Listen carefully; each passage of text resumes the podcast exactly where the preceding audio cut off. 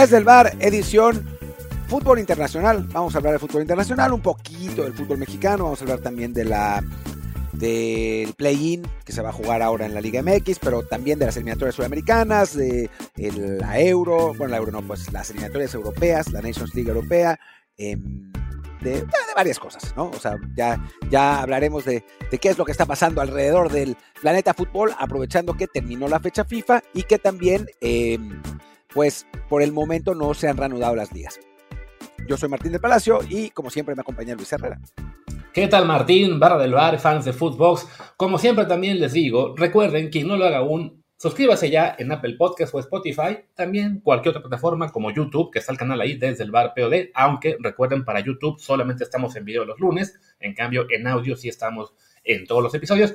Y también déjenos por favor un comentario de 5 estrellas, un review, ahí sobre todo en Apple Podcast para que el algoritmo funcione, aunque se vale también hacerlo en Spotify, como hicieron por ejemplo Alberto González, que nos comenta, ¿Qué tal viendo que quizá Chiquito o Julián tampoco fueron los mejores detrás de los delanteros? ¿Algún día creen que Lozano se anime a poner a Santi y atrás de él a Raúl por las características de estos?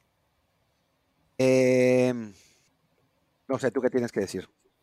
Yo creo que, o sea, yo veo muy complicado que ver una, una dupla con dos nueves, ¿no? O sea, francamente, si vas a poner dos nueves, o al, menos la, la, forma en que lo plantea Alberto, ¿no? Si van a ser dos nueves es para que sean ambos en ataque. Si quieres un uno detrás o un falso nueve, lo que sea, pues sí, un jugador de características diferentes tiene más sentido, ¿no? O sea, tanto Raúl como Santi son más bien eh, jugadores, pues sí, de. O sea, bueno, Santi más rematador, eh, Raúl sí es más lo que llaman esto de asociativo, pero no, lo, no, le veo mucho caso a poner a Raúl detrás de un 9. Sí, lo hablábamos ayer, ¿no? Eh, me parece que ya no me acuerdo si lo hablábamos ayer en el episodio o lo hablábamos aparte o lo, lo comentaba yo con alguien en algún lado, pero sí es, digamos, estos eh, dos jugadores, no, lo hablamos en la previa, es, es complicado que eh, estos dos jugadores pueden, pueden estar juntos porque toda su carrera han jugado como nueves únicos, ¿no? Me acuerdo que Osorio en algún momento puso a Raúl como extremo izquierdo en la Confederaciones 2017, pero pues obviamente ya a estas alturas del partido no le da y tampoco le daba entonces, ¿no? O sea, no era, no era ni mucho menos su posición, era por las locuras de Osorio y sus experimentos, pero sí está, está difícil. Tiene más sentido lo que hizo al final del partido pasado, ¿no? Que es poner a Quiñones como eh, media punta en un 4-2-3-1, o incluso si juega 4-4-2, eh, poner a Quiñones detrás de, de Santi, que también digo, que cambia 4-4-2 es difícil. Casi nadie juega 4-4-2 ahora con dos puntas naturales. Así que, que sí, yo creo que, que si va a jugar con dos delanteros será Quiñones y alguien más. Y los otros tres, pues son intercambiables dentro de todo.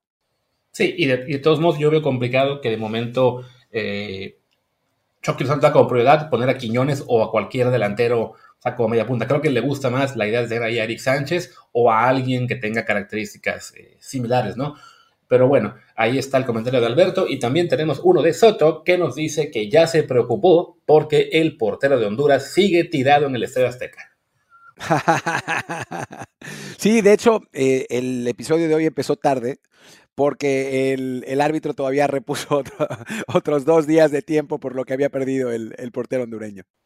Sí, que respecto a eso, por cierto, publicó hace ratito, bueno, no, hace rato, ayer Carlos Justice, eh, el portero ya de Estados Unidos, lo que fue el, San José, que trabaja para Telemundo, lo que fue el tiempo añadido que se dio en todos los partidos de CONCACAF de esta fecha FIFA, para que no estén diciendo que, ay, miren, es que todo fue para que México recibiera ayuda. De entrada, el Canadá contra Jamaica tuvo 112 minutos totales. El, supongo que eso es Haití, Puerto Rico, o una bandera parecida a la de Haití, 100 minutos totales. Y después, no, no ubico las banderas, pero bueno, 99, 99, 97, 97, 97. O sea, eso de que se reponga mucho tiempo no es exclusivo del fútbol mexicano o del partido de México.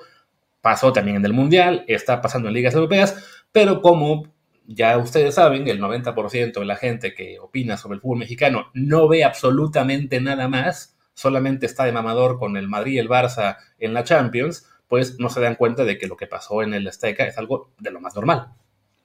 Sí, eh, me estoy muy lastimado por dos razones, Luis.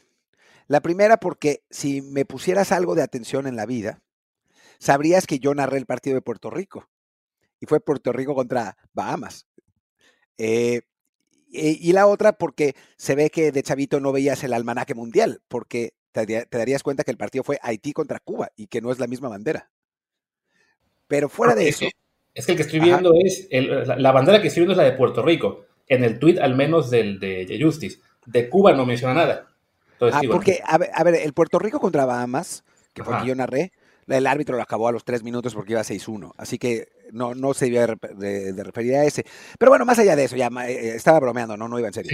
Eh, él se equivocó de bandera, puso la de Puerto Rico cuando era Cuba.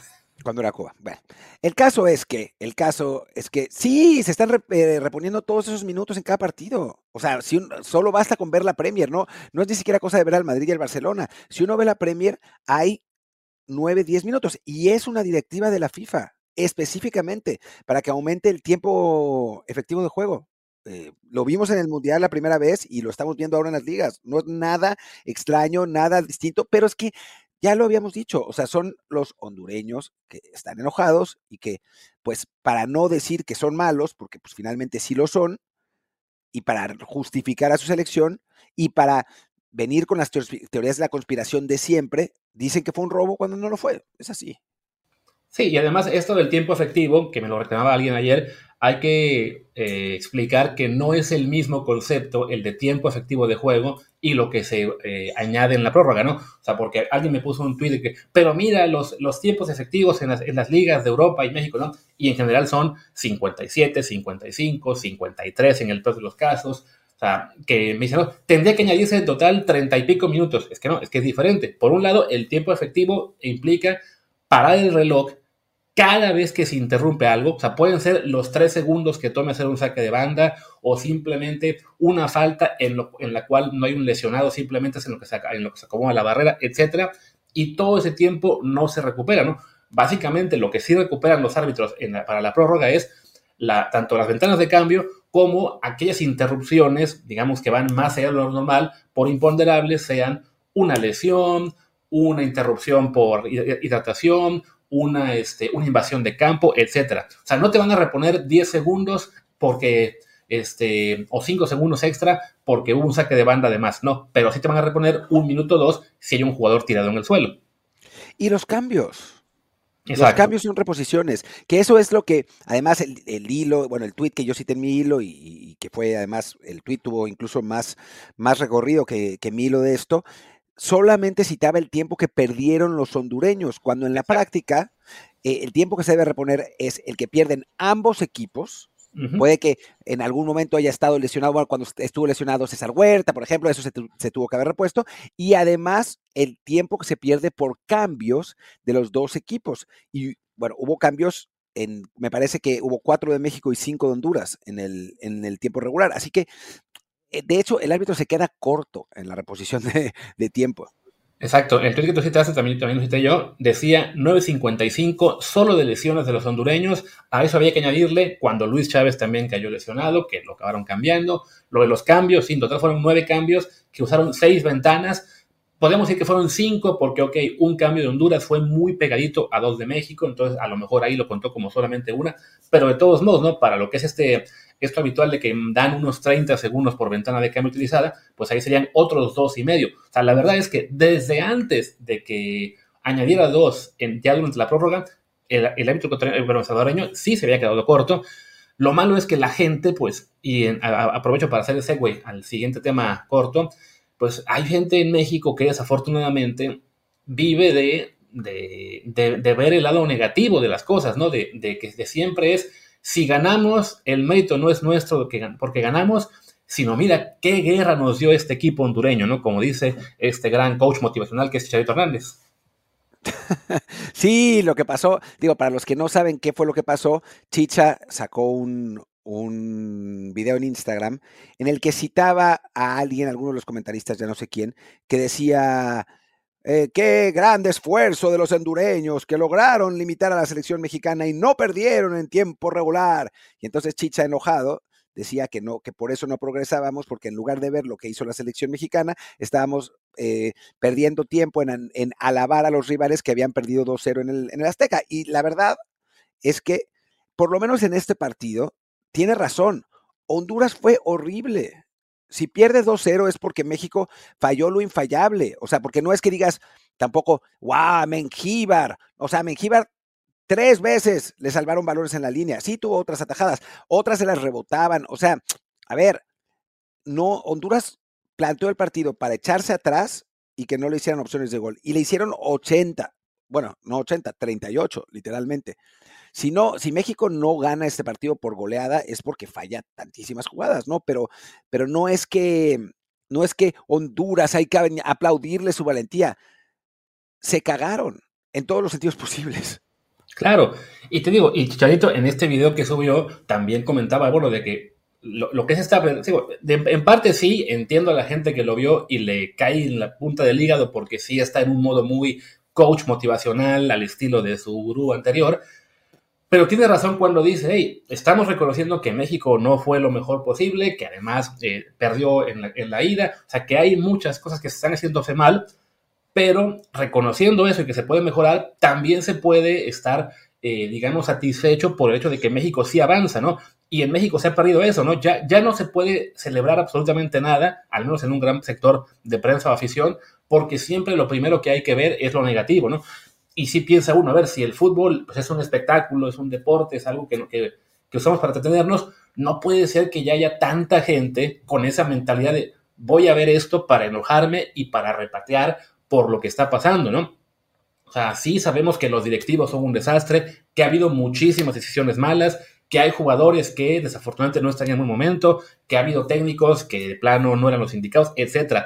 Se puede comentar todo lo que está mal, al mismo tiempo decir, ok, en este partido tal cosa se hizo bien, tal cosa estuvo eh, mejor que en el anterior, hay alguna cuestión positiva, en este caso el simple hecho de avanzar a Copa América, pero lo diga Chicharito en este plan de gurú eh, para los famosos, o lo digamos nosotros, quien sea que lo diga, te causa reacciones ya luego eh, a la vuelta, tanto de periodistas que le mientan la madre a Chicha básicamente, pues por, también por Chicha decir, hablar sobre ellos, o como la de Tuca Ferretti, que para variar, que se está volviendo ya en el, en el personaje principal de, de ESPN, como decías, con razón dejaron ir a Faitelson con tanta tranquilidad, ayer diciendo, ¿no? Me decepciona por ser el humano que yo conocí, Javier Hernández. Este no es Chicharito. Estoy muy decepcionado con Chicharito. Eh, me decepcionó mucho y no sé qué más decir, así que voy a decir que me decepcionó porque es decepcionante esta decepción que me está causando la decepción llamada Chicharito Hernández.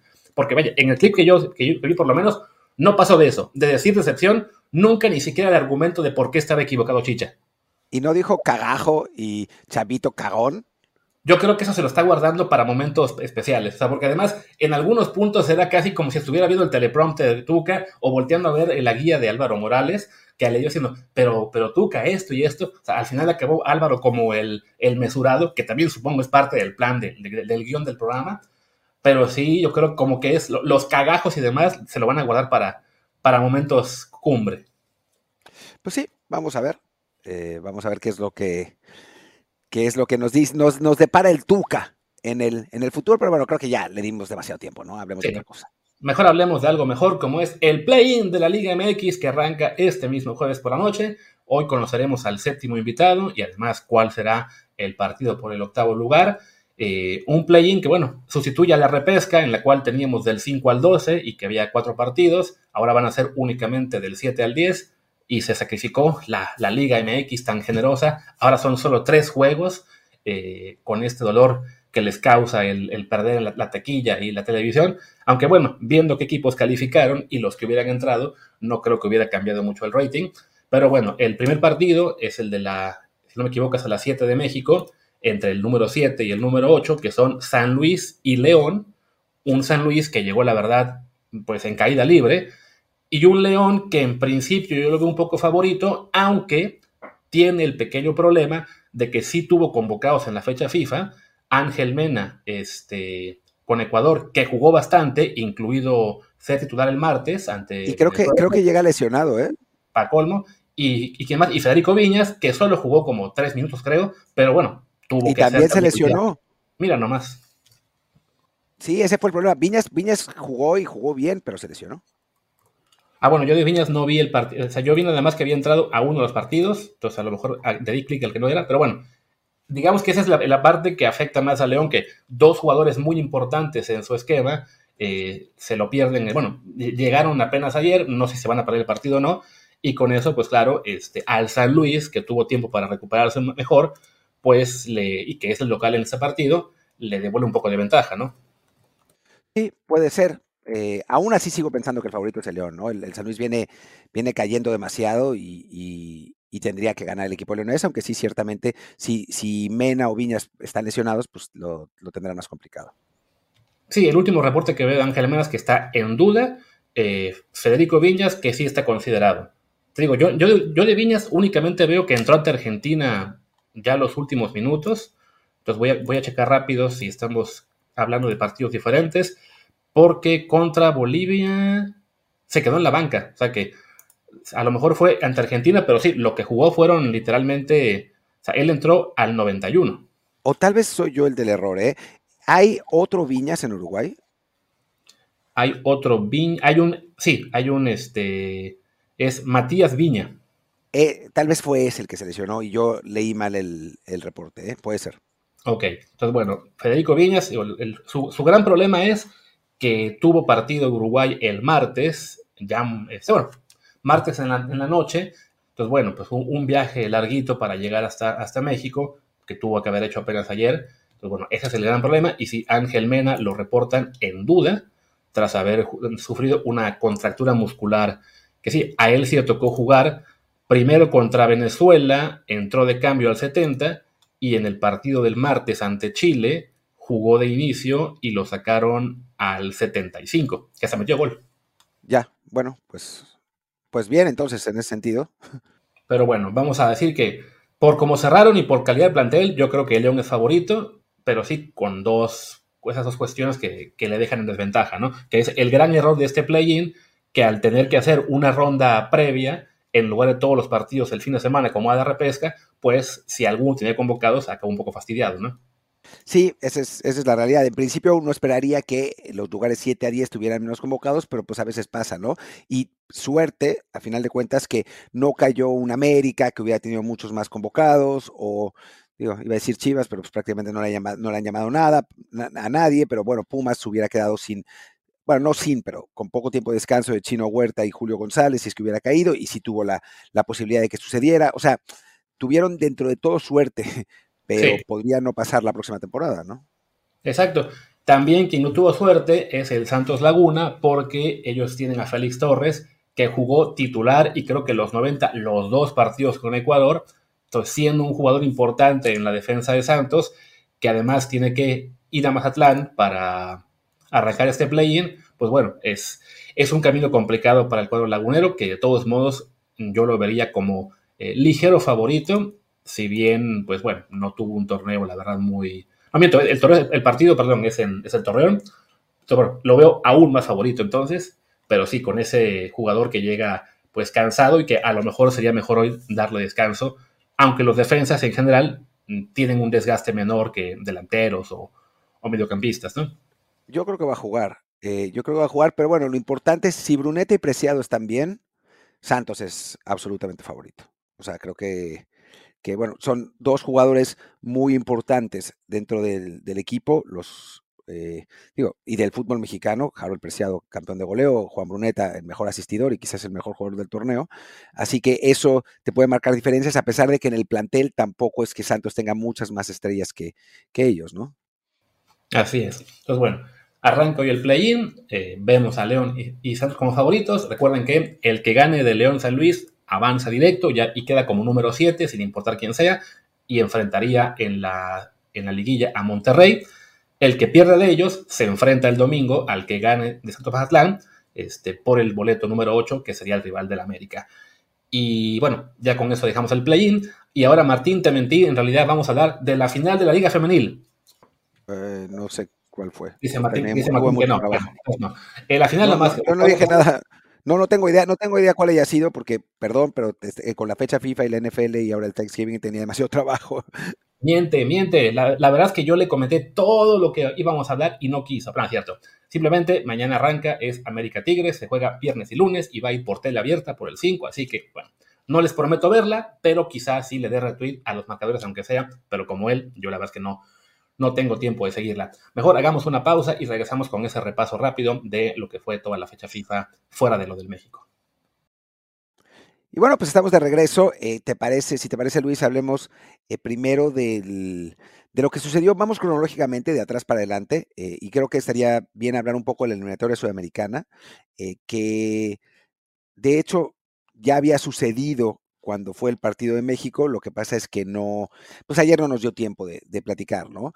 creo que lo, lo más importante pasa en el mismo partido, el triunfo de Argentina sobre Brasil 1-0, que pone a Brasil en una situación, pues diríamos complicada si fuera una eliminatoria normal, eh, pero como califica todo el mundo en Sudamérica, pues no es muy complicado. De hecho, Brasil, a pesar de, de sumar tres derrotas seguidas, se mantiene en puestos de calificación actualmente, digo, que esté detrás de Venezuela es una vergüenza para ellos, pero siguen en puestos de calificación y se recuperarán sin duda alguna, pero sí lo, meten en una crisis, eso en primer lugar. En segundo lugar, lo que sucedió con la, ah, afición argentina y la policía brasileña, que los policías brasileños eh, pues los reprimieron, los, eh, la selección argentina salió del campo, después volvió, eh, sí fue una, una situación bastante incómoda en general. Em, y después con la cuasi renuncia de Scaloni, ¿no? Que como Guardiola dijo que se había llenado y necesitaba vaciarse, eh, como Bielsa también lo hizo en algún momento con Argentina, y pues amenazó, digamos, con ya no seguir al frente de la selección argentina en una decisión que, digo, uno desde afuera, yo lo, viéndolo sin ser él, me parecería más que razonable, porque ya no le queda nada más que ganar en Argentina y puede irse a llenar de billetes a em, Emiratos o Arabia, ¿no?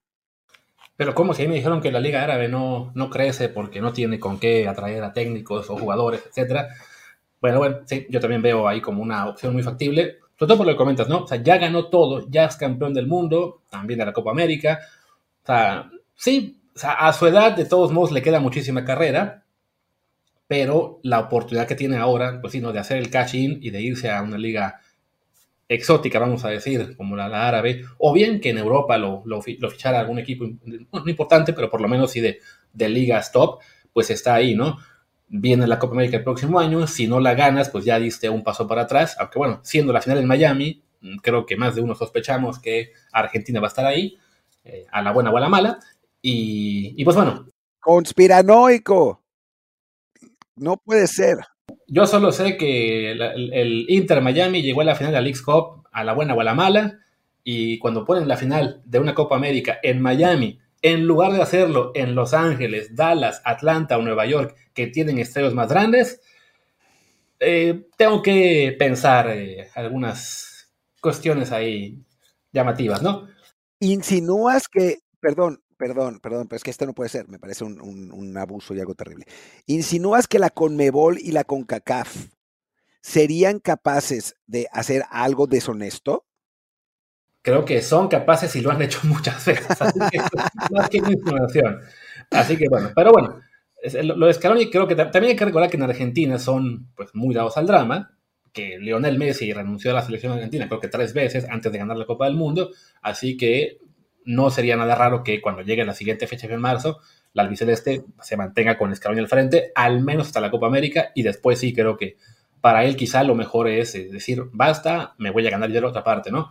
Eh, y de lo que se hace Brasil, pues sí, una eliminatoria de locura en la cual califican seis, el séptimo se va a repesca, entonces Brasil no parece en verdadero peligro de quedar fuera. Los tres partidos que perdió, además, fueron ante los tres equipos que están ahora en la parte alta de la tabla, el partido que sigue es contra Ecuador, que es el que debería ser cuarto lugar, así que ahí vamos a ver si realmente lo de Brasil es tan dramático o no. Que por lo menos, si esto fue una eliminatoria para los ciclos anteriores de 32 equipos, ahí sí sería para sufrir, porque en ese entonces, igual tenía nada más cuatro boletos y medio. Ahora que son seis y medio, pues sí, se ve realmente complicado que, que Brasil se quede fuera. La, la historia, no principal, pero bueno, lo más llamativo en realidad cuando ve la tabla de de la eliminatoria es ver a Venezuela en cuarto lugar y con buenas posibilidades de entrar, aunque sea la repesca. Es que ya lo hemos dicho, ¿no? O sea, si uno ve su, su plantel, pues está perfectamente al nivel de los demás, ¿no? Muchas otras veces Venezuela era el equipo con peores jugadores, pero ahora tiene una buena base eh, que de, futbolistas que están en Europa, eh, un, equipo que se ve realmente muy sólido, eh, que parece además estar bien dirigido. O sea, creo que, que la selección venezolana tiene una oportunidad histórica, sobre todo tomando en cuenta eso, ¿no? Que califican tantos equipos que con que se mantenga ganando todos los partidos de local y ya será suficiente para que para estar en el mundial. y bueno, eso sería absolutamente histórico para una selección venezolana que es la única en Sudamérica que no ha calificado jamás. Y en Brasil creo que el problema es que, digo, más allá de que el partido contra Argentina tuviera un millón de lesionados y que, eh, digo, con tantos, Casemiro, Vinicius, o sea, no, no es que fuera eh, cualquiera, creo que el problema con Brasil es que no se están tomando en serio la eliminatoria, ¿no? O sea, tener un técnico interino que además está dirigiendo a otro equipo que estaba en competencia en la Libertadores y además en el torneo de Brasil, o sea, es, digamos, el plan de que nos vale madres porque pueden calificar todos y igual vamos a calificar. Y pues parece que no es tan fácil, ¿no? O sea, seguramente sí calificarán, pero no es tan fácil. Me estás diciendo que tener a un técnico brasileño que no ha dejado de estar con su club al mismo tiempo le das una selección y va a ser un desmadre. Sí, el Tuca Ferretti, te refieres a él, ¿no? Me imagino. Pero bueno, sí, nos recordemos que, este, ¿cómo se llama? Bueno, Fernando Diniz, que es el técnico de Fluminense, que si no me está dando aquí un lapsus, un ictus o lo que sea, acaba de ganar Libertadores, sí, sí le acaba de ganar. Entonces, pues sí, claramente su atención principal ha estado con su club y, y pues sí, se, han tomado de una forma, no tan dramáticamente relajada, supongo, y como fue con el Tuca en México la última vez, pero sí pues, está quedando claro que el trabajo no está siendo el suficiente para no tener estos sustos, estas eh, complicaciones en una eliminatoria que, de todos modos, apenas van seis partidos, faltan todavía doce, seguramente Brasil no tendrá ningún problema, no para calificar, sino para quedar en el top tres o cuatro de la, de la tabla. O sea, a fin de cuentas, o sea, en este momento, por lo que veo, que lo tenía por aquí, están a cinco puntos de Colombia, que es el tercer lugar, y luego a seis de Uruguay. Vaya, tienes un par de fechas FIFA buenas y ya los alcanzaste. Sí, sí, sí, claramente, pero, pero creo que lo que transmite el, el hecho de que Brasil no ande bien, de que Brasil esté con tantos problemas, pues no es lo más correcto, porque lo que pelea Brasil obviamente no es calificar, que sabemos que va a calificar, ¿no? Sino es, es ser protagonista. Dicho esto, ya hemos visto a Brasil con problemas en otras circunstancias. De hecho, antes del Mundial 94 estuvo en crisis y ganó el Mundial. Antes del, Mundial 2002 estuvo en crisis y ganó el Mundial. Así que, digamos, no es nuevo para la selección brasileña. Pero, pero, pero, sí por el momento, digamos que el, el sabor que queda en Brasil y de la selección brasileña, pues no es, el, no es el más agradable en un equipo que si uno ve el plantel, pues sigue teniendo jugadores de primerísimo nivel, ¿no? Sí, definitivamente, ¿no? No, no tendría por qué estar eh, teniendo una, una racha tan mala, cuando apenas hace un año era el equipo favorito para ser campeón del mundo. Pero bueno, creo que ya de Sudamérica no nos quedaría mucho más que decir. Si acaso, bueno, la, la tabla les decía, ¿no? Están arriba Argentina, Uruguay y Colombia. En cuarto Venezuela, en quinto Ecuador, que debería ser cuarto, pero bueno, tiene el castigo de los tres puntos. Sexto Brasil y séptimo Paraguay, que en zona de repesca, aunque empatado en puntos con Chile. Bolivia por fin ganó un partido, no me acuerdo a quién fue, creo que a Perú, y Perú es el último, que efectivamente perdió con Bolivia el primero y luego empató con Venezuela. Entonces, bueno, nuestros amigos peruanos parece que son que sí se van a quedar fuera eh, prácticamente seguro junto con Bolivia. Pasamos a Europa, ¿no? Pasemos a Europa, donde la verdad es que la, la única duda real que había, más allá de nuestro wishful thinking de que Kazajstán y Moldavia fueran a calificar, la única duda real que había era si eh, el pase, el último pase que quedaba, lo, se lo iba a llevar Ucrania o Italia. A final de cuentas se lo llevan los italianos en un partido que empatan a cero en Hamburgo, me parece que fue, eh, donde está jugando de local Ucrania por la situación que todos ya conocemos. Em, en un partido polémico donde Ucrania fue mejor, Italia fue mejor, pero Ucrania, pues digamos que no le marcan un penal en el último minuto, que hijo, bueno, eh, pero bueno, a final de cuentas el equipo favorito de Luis califica la selección italiana y la selección de Ucrania tiene que ir a el repechaje para, mm, para pasar, que ahora Luis seguramente nos va a contar cómo quedó, pero Ucrania le tocó el camino más fácil dentro de todo para poder ir al, torneo, lo que sería pues algo, algo bastante justo. Fuera de eso, los otros calificados fueron pues, o los que ya sabíamos o los esperados. Sí, o sea, las posibilidades que habíamos platicado tras la fecha anterior, pues se acabó dando, digamos, la lógica. Eh, si acaso, bueno, Polonia, que yo pues, estando aquí, me toca ir a ver los partidos y empatan en casa los cabrones, tanto contra Moldavia como contra República Checa, debiendo haber ganado ambos, pues les toca irse al repechaje. Eh, de la Liga A, de la Nations League, por ejemplo, 14 equipos pasaron directo. Los únicos que van a jugar repesca son precisamente Polonia y Gales, entonces que no son precisamente potencias.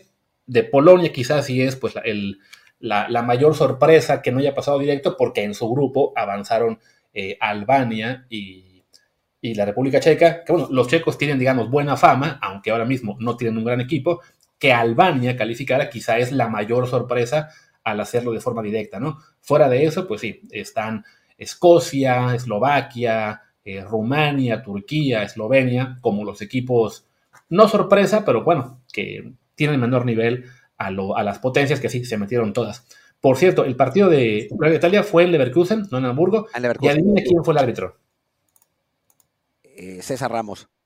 Casi. Jesús Gil. Ah, Jesús Gil Gil. ah, no, pero es, Gil, eh, es Gil Manzano, ¿no? Eres el español. exactamente, como aquí lo ponen como Jesús Gil fue de, ah, mira, o sea, que lo, lo, pongas como lo pongas, como Gil Manzano o como Jesús Gil, te hace sospechar. Para variar, siempre está un árbitro español en las movidas raras. Sí, no, la verdad es que pero, pero bueno, y después, o sea, sí decías de los equipos eh, pues más, más medianitos que, están ahí en la euro, pero también tiene sentido, ¿no? O sea, son 24 equipos en la euro, lo que son un montón. Entonces, pues nos vamos a encontrar equipos eso, como Turquía, como Eslovenia, eh, como no sé si habías dicho Eslovaquia, pero creo que no. Pero bueno, como ese, ese tipo de, de equipos que pues no van a estar, no van a ser tan buenos. Y en el caso de Albania, sí es una gran sorpresa, pero también hay que decir que Albania calificó a la Euro 2016 e incluso avanzó a la segunda ronda donde perdió con Francia. Así que no es tan extraño en esta euro de 24 equipos que los albaneses eh, califiquen.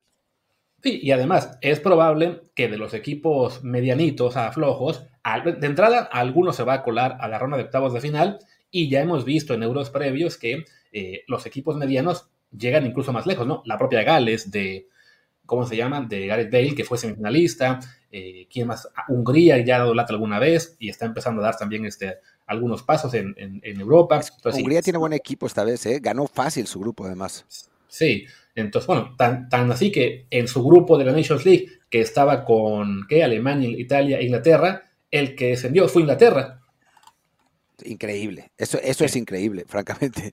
Sí, que ahora la, próxima Nations League va a ser una pesadilla para ellos. Va a ser como para México con CONCACAF, porque les va a tocar jugar contra puro equipo, así, no sé, los eh, Montenegro, Armenia, eh, Finlandia, Islandia y así. Pero bueno, ya para acabar con Europa, eh, lo que queda ahora es una repesca que, que, se basa un poco en la Nations League, y entonces son tres caminos. El camino A queda con Polonia contra Estonia, que es Estonia, el, digamos, el mejor equipo de la Liga D. Entonces, de, premio le, dan jugar repesca contra el mejor equipo sobrante de la Liga A. Entonces, para que sea ahí el, ¿cómo se, el sacrificio. Entonces, Polonia-Estonia y Gales contra Finlandia.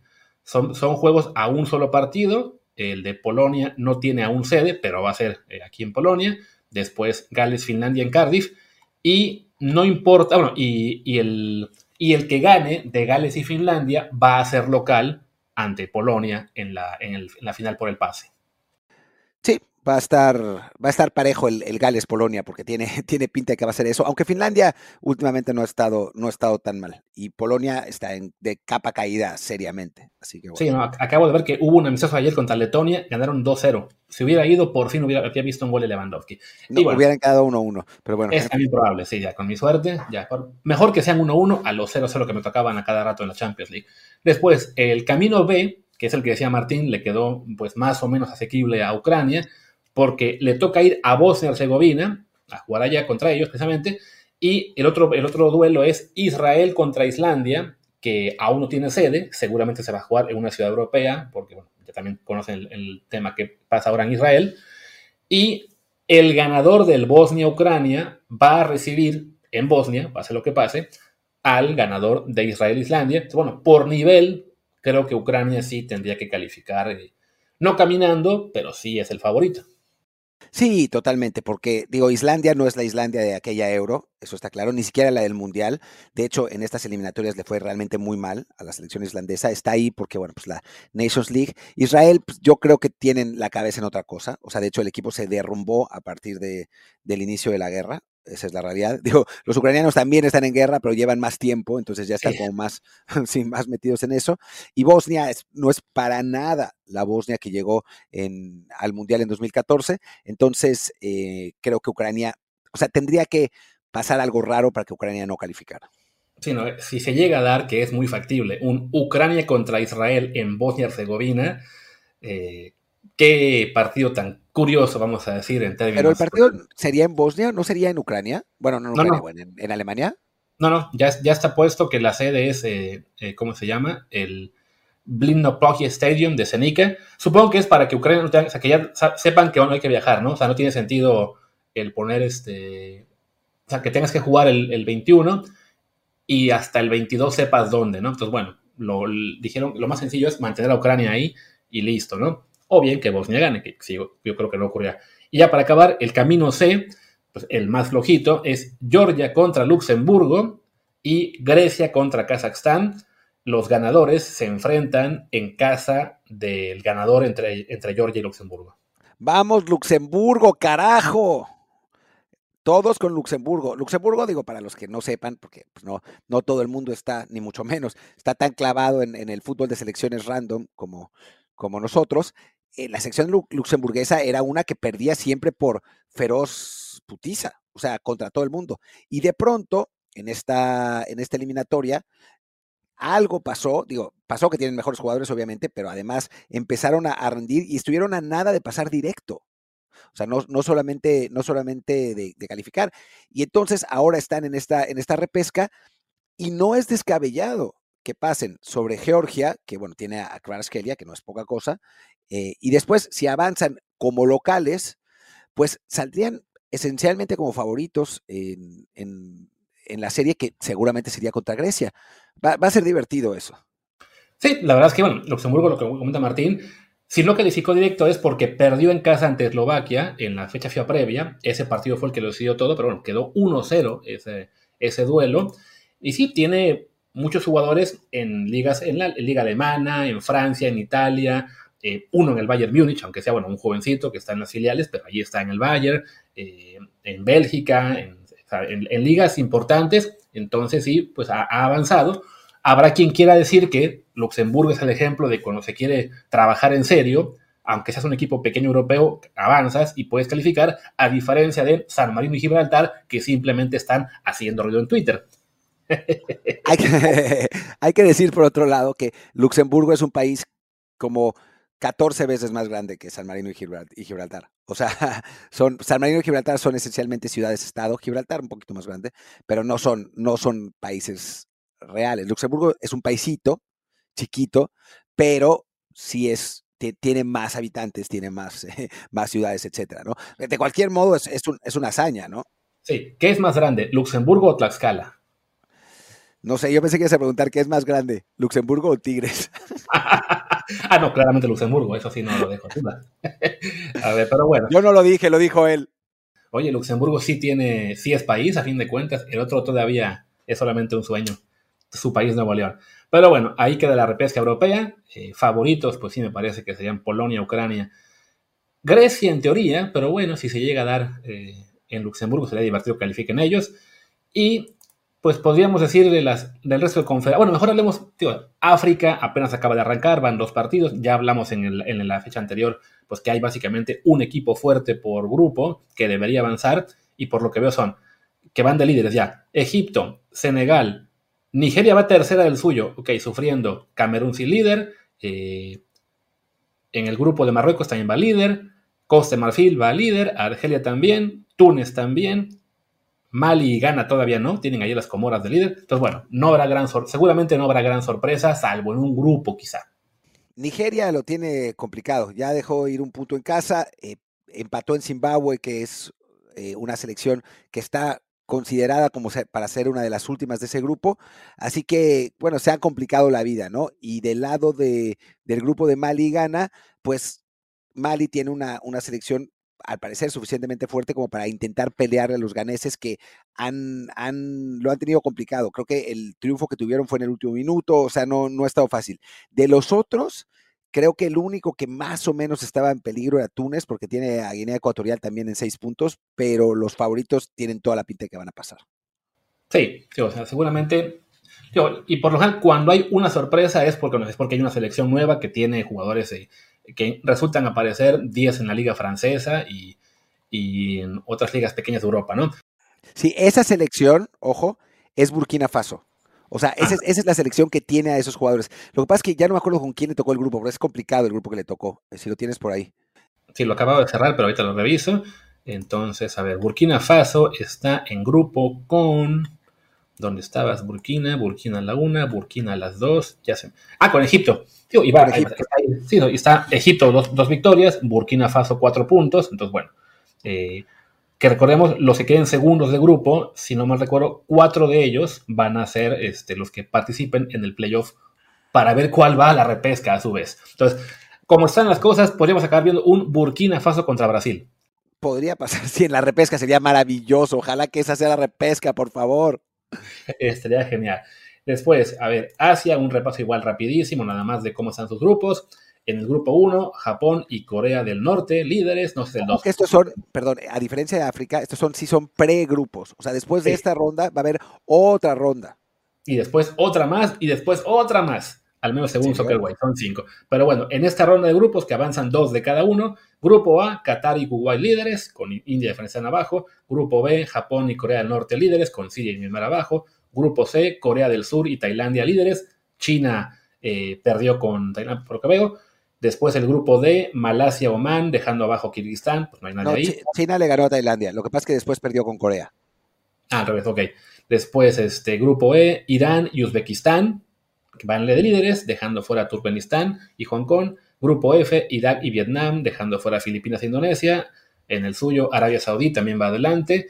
Eh, Emiratos y Bahrein adelante. Y Australia y Líbano también van de líderes. Sí, es todavía muy temprano, ahí no habrá realmente ninguna sorpresa.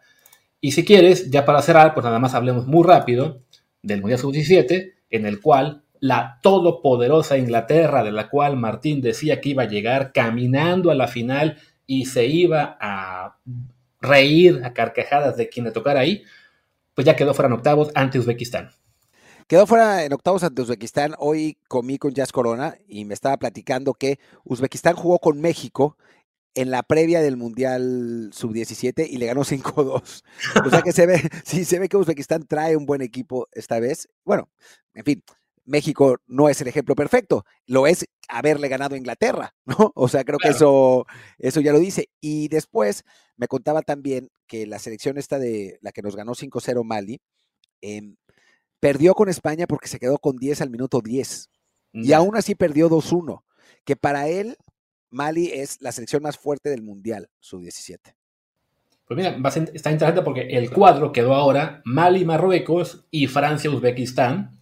Entonces, pues cualquier combinación está interesante. Creo que nos gustaría eh, ver una semifinal Mali, Uzbekistán. Sí, podría ser. A ver, eh, Mali yo creo que sí le va a ganar a Marruecos. Pero, pero pues sí, quién sabe, puede ser, ¿por qué no? Ah, Martín estaba a punto de decirles que Francia es muy poderosa, que es la verdadera selección fuerte de Europa, no como Inglaterra, pero es que sí lo es, sí lo es, pero mejor ya, ya no digo nada, mejor me callo. Y bueno, del otro lado del cuadro están las bueno, lo, el, por el pase a semifinales, lo que le gusta a FIFA, no, Brasil contra Argentina y España-Alemania. Sí, partidazos, ¿no? De ese lado sí, sí, realmente pegó bastante bien el, sorteo. Digo, no digo que los otros estén mal, pero un Brasil-Argentina en cualquier nivel siempre va a ser divertido, ¿no? Eso está claro. Y un España-Alemania. Sí, digamos que está la tentación de decir que, bueno, quien quede de ese cuadro eh, iría contra Francia en una final, a ver si no acaba siendo que quien quede de ese cuadro pierda la final con Uzbekistán o Mali. No es imposible, es un Mundial sub-17 a final de cuentas, ¿no? Es, no, no, los, los eh, países, digamos, normalmente potencias, no lo suelen ganar tan fácilmente, salvo Brasil, que lo ha ganado 80 veces, ¿no? Sí, fuera de eso, pues lo ha ganado México, lo gana Nigeria cada rato, lo gana Ghana, este, los europeos lo ganan poco, hasta donde recuerdo, entonces sí, este, sería, sería también divertido, pues eso, ver, selecciones nuevas, las últimas que han ganado han sido, bueno, precisamente Brasil, Inglaterra, antes dos veces Nigeria, antes nosotros, una vez Suiza, Nigeria, México, Brasil, Francia, Brasil, Brasil, o sea, ya vendría bien un nombre, de nuevo, medio exótico, como fue en su día Arabia Saudí en el 89. No, gracias, no, los árabes no.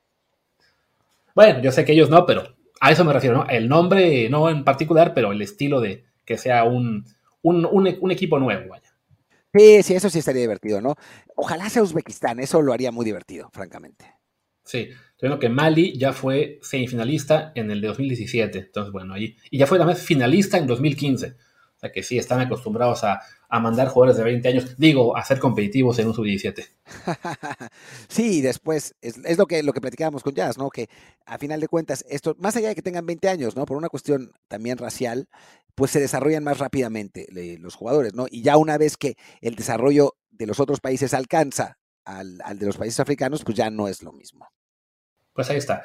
Creo que ya podemos ir acabando, que el episodio nos quedó tan largo como siempre, no corto como decíamos, y bueno, Creo que mañana seguramente no regresamos, no hay en principio mucha actividad fuera del play-in. Entonces, ya salvo que Checo Pérez dé una mega sorpresa y gane el último gran premio el domingo temprano, ya de aquí no nos escuchamos hasta el lunes, donde ahí sí hablaremos de Checo Pérez y cómo le fue en la temporada, del play-in, de cómo quedó la liguilla, de mexicanos en Europa, etc. Habrá muchos temas, pero por lo pronto sigue una pausita de tres días.